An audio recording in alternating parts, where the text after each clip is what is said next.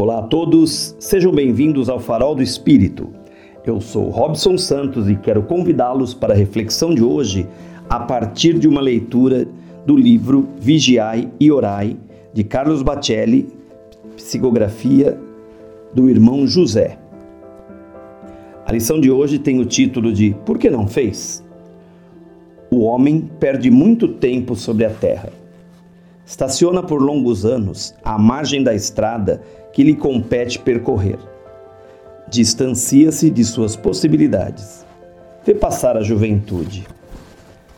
Assiste ao declínio das forças físicas. Prepara-se a vida inteira quase para o que nunca fará. Quando acorda do seu estado letárgico, os seus dias no corpo escasseiam. Não tem mais o vigor de outrora e a paisagem em torno já não é a mesma quer retroceder, correr atrás do sonho que agora observa pelo retrovisor da existência. Mas não pode. Lamenta-se inutilmente. Por que não fez no exato momento em que tomou consciência das necessidades de fazer? Essa pergunta que o irmão José nos traz é muito séria por que não fez, por que não fizemos aquilo que era necessário no momento que era para ser feito? Nós vamos jogando para frente, popularmente empurrando com a barriga e deixamos de pôr em prática aquilo que deveríamos fazê-lo na hora certa. O tempo passa, nós não podemos voltar atrás, não adianta andar de marcha ré para recuperar o tempo perdido ou oportunidade que passou. Nós precisamos fazer agora, no momento oportuno em que a situação exige.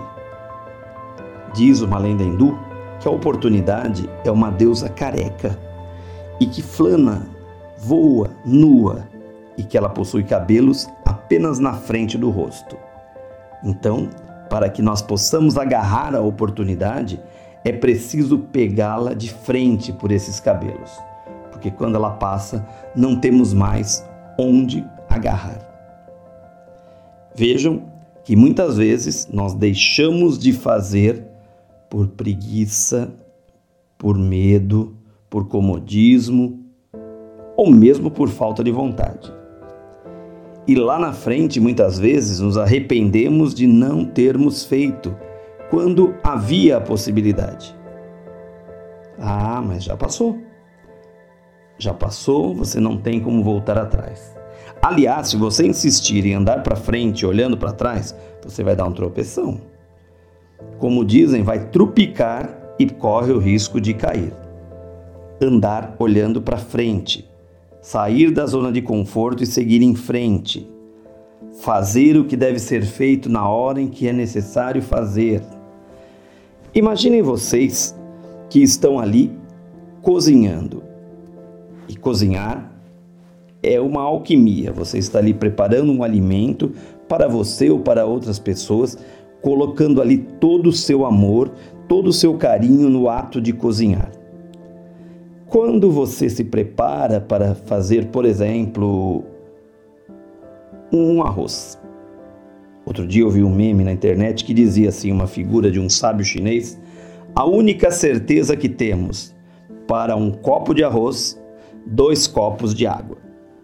Isso foi o que eu aprendi com minha mãe também para cozinhar o arroz. Digamos que você preparou o arroz, fez a refoga de alho e cebola, com óleo ou com azeite, e aquela refoga está ali, começa a cheirar aquele perfume de temperos pela casa. Você já escorreu e lavou o arroz, ou melhor, escolheu, lavou e escorreu o arroz. Eu sei fazer arroz. e você começa a refoga na panela. Você percebe que há um tempo, um momento em que você deve verter aquele arroz escorrido para que ele frite ali na refoga antes de colocar a água. Alguns colocam água quente, outros colocam água fria. Eu coloco água fria para fazer arroz. E aí você vai preparar isso. Digamos que na hora que você está fazendo a refoga de alho e cebola, alguém toca a campainha e você vai atender.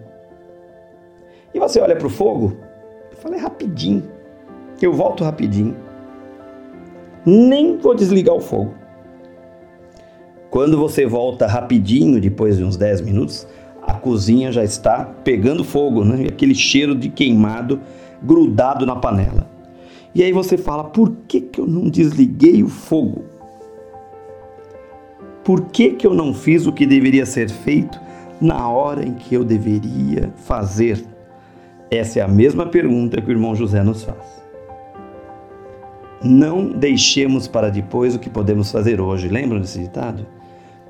Deixemos, olha que palavrinha feia, a procrastinação de lado e realmente cumpramos o nosso papel. Procrastinar é o popular empurrar com a barriga. Nós deixamos, nós precisamos fazer o que deve ser feito no momento que tomamos consciência da necessidade de fazer. Pois disso o tempo passa e o arrependimento vem. E também não adianta ficar ruminando esse arrependimento, que aquela oportunidade já foi. Então que nós possamos ao ver a perda de uma oportunidade de fazer, que nós possamos aprender para que numa próxima oportunidade eu realmente coloque em prática aquilo que eu devo fazer na hora certa. Que esse exercício faça parte da vida de todos nós, no dia a dia. Possamos refletir sobre as nossas práticas, necessidades, sobre tudo aquilo que nós precisamos fazer. Volto aqui com a pergunta final do irmão José para finalizarmos o episódio de hoje.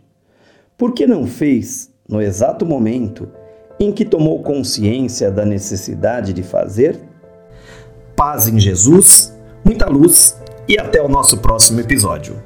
Um grande e fraterno abraço.